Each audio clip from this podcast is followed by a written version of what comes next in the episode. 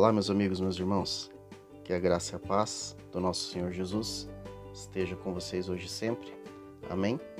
Aqui é o Mauro Luz e hoje eu quero compartilhar com vocês um pensamento, algo que Deus colocou no meu coração, que fez diferença e eu tenho certeza que vai fazer diferença na sua vida.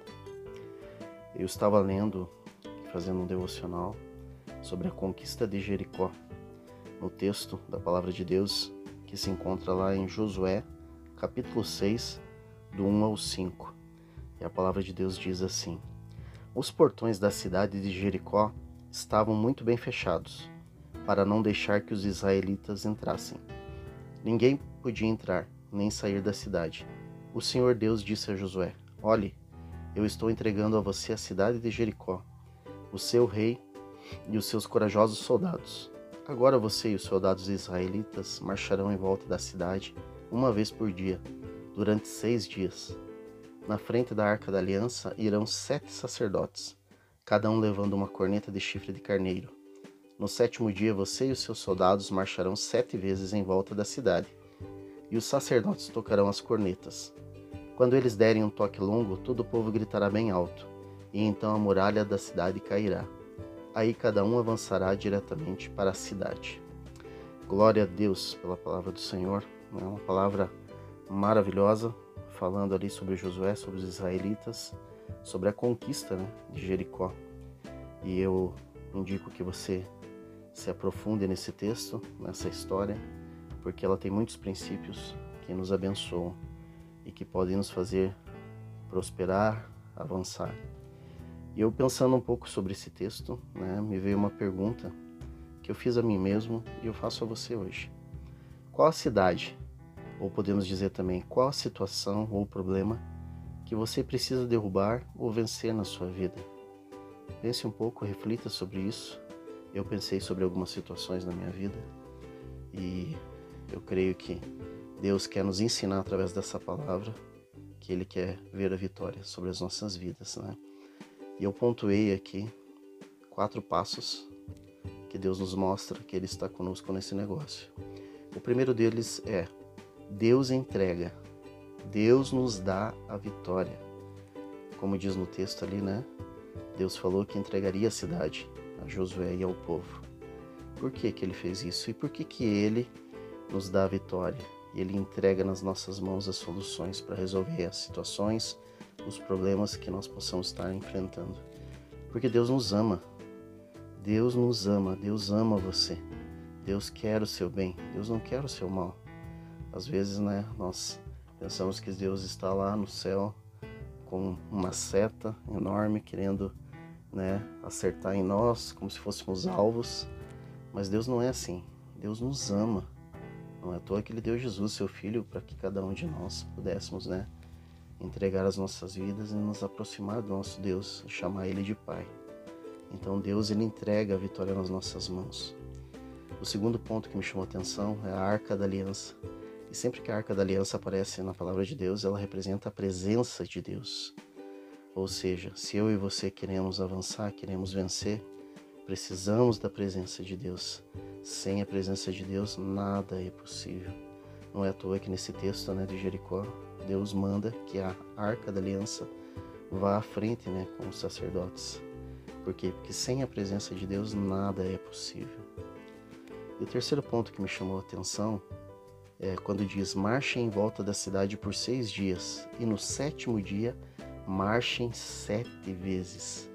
E eu fiquei pensando, por que, né? Seis dias marchando, depois no sétimo dia ainda marchar mais sete vezes. E a palavra que me veio foi obediência, né? Deus quer obediência de nós. A palavra de Deus diz, né, que Deus não quer sacrifícios, ele quer obediência.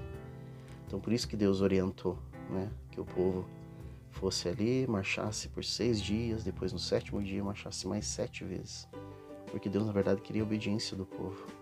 E eu me recordei de um texto que é muito importante e eu sempre lembro da palavra de Deus que está lá em 2 Reis 5, do 1 ao 9, aqui no primeiro momento, que diz assim: Naamã, o comandante do exército da Síria, era muito respeitado e estimado pelo rei do seu país, porque por meio de Naamã o Senhor Deus tinha dado a vitória ao exército dos sírios.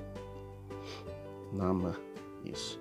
Ele era um soldado valente, mas sofria de uma terrível doença de pele. Então Naamã foi com seus cavalos e carros e parou na porta da casa de Eliseu. Então essa é uma palavra tremenda que nós temos na Bíblia, onde conta a história né, desse comandante da Síria que tem esse problema de pele. E ele queria muito ser curado. Né? E tudo levou a ele até o profeta Eliseu, que estava em outro país, que a princípio parecia ser né, o inimigo da Síria, mas na verdade Deus encaminhou Naamã para que fosse até o profeta. E é interessante ali que no texto do capítulo 5, ali do 9 ao 10, ele diz assim: Então Naamã foi com seus cavalos e carros e parou na porta de Eliseu. Eliseu mandou que um empregado saísse e dissesse a ele que fosse se lavar sete vezes no rio Jordão, pois assim ficaria completamente curado da sua doença. Então Naamã desceu até o rio Jordão e mergulhou sete vezes, como Eliseu tinha dito, e ficou completamente curado. A sua carne ficou firme e sadia como de uma criança. E é muito interessante, né? Porque em um determinado ponto aqui, se você ler toda a história, você vai ver que Naamã fica chateado, porque nem ao menos o profeta saiu para conversar com ele, apenas mandou um recado, né, para o seu servo, mandando que ele fosse até o rio e mergulhasse. E ele falou, né, em um dos, dos textos, que tinha muitos rios na terra dele que ele poderia ter mergulhado, porque que ele teria que ir até ali mergulhar. Mas ele é convencido ali pelos seus homens a obedecer ao profeta. E com essa obediência ele conquistou a cura. Então Deus, ele quer a nossa obediência, tanto como foi na conquista de Jericó, que eles tiveram que marchar por sete dias, depois marchar mais sete vezes, como foi com Naamã, né, que teve que mergulhar no rio para poder ser curado. Porque Deus, ele nos ensina essa importância da obediência. E o quarto ponto que me chama a atenção quando diz assim: gritem alto e entrem na cidade. E me vem muito a palavra crer e a palavra tomar posse. É, Deus, Ele quer a nossa vitória, como eu falei no começo. E nós precisamos crer nisso e tomar posse, como o povo de Israel fez ali na cidade de Jericó. É, eles creram em tudo que Deus falou e eles entraram e tomaram posse. E a palavra de Deus nos reforça isso ali no livro de Romanos, no capítulo 8, 37, que diz assim: Em todas essas situações temos a vitória completa por meio daquele que nos amou. Aquele que nos amou é Jesus Cristo, foi aquele que deu a sua vida por nós, para que nós tenhamos vitória, tivéssemos e tenhamos vitória em todas as situações das nossas vidas. Então eu quero que você, meu irmão, está passando por alguma situação difícil, algo que talvez você pense que não vai ter saída, que Deus não está no controle dessa situação, eu quero dizer para você que Deus está no controle, que Deus quer te dar a vitória. Através de Jesus nós já conquistamos a vitória da salvação e de uma vida plena. Por isso nós precisamos avançar. Nós precisamos entregar totalmente a nossa vida, as nossas situações na presença de Deus, sermos obedientes, crermos, tomarmos posse dessas palavras e sabemos que Deus nos ama e Deus quer o melhor para nós. Eu quero abençoar a tua vida nesse dia em nome de Jesus. Pai querido, obrigado, Senhor, por essa palavra. Obrigado, Pai, porque o Senhor nos ama. Obrigado porque o Senhor quer o melhor para cada um de nós. Eu quero abençoar a vida dos meus irmãos, declarando sobre eles vitória, declarando sobre eles a presença de Deus, declarando sobre eles a obediência, que eles possam avançar em obediência ao Senhor, meu Deus. Eu quero declarar sobre eles, Pai, que eles vão crer e tomar posse, Pai, da vitória que já foi conquistada por Jesus, da vitória que nós temos no nome santo de Jesus, no sangue que foi derramado por Jesus para nos redimir, para nos perdoar e que nos faz avançar, avançar em vitória, para que nós possamos vencer, para que nós possamos derrubar as situações e os problemas que estão à nossa frente porque é isso que o Senhor quer sobre as nossas vidas. Eu te louvo e eu te agradeço, Pai, em nome de Jesus. Amém. Amém, meus irmãos. Que vocês tenham uma semana cheia da presença de Deus. Até a próxima.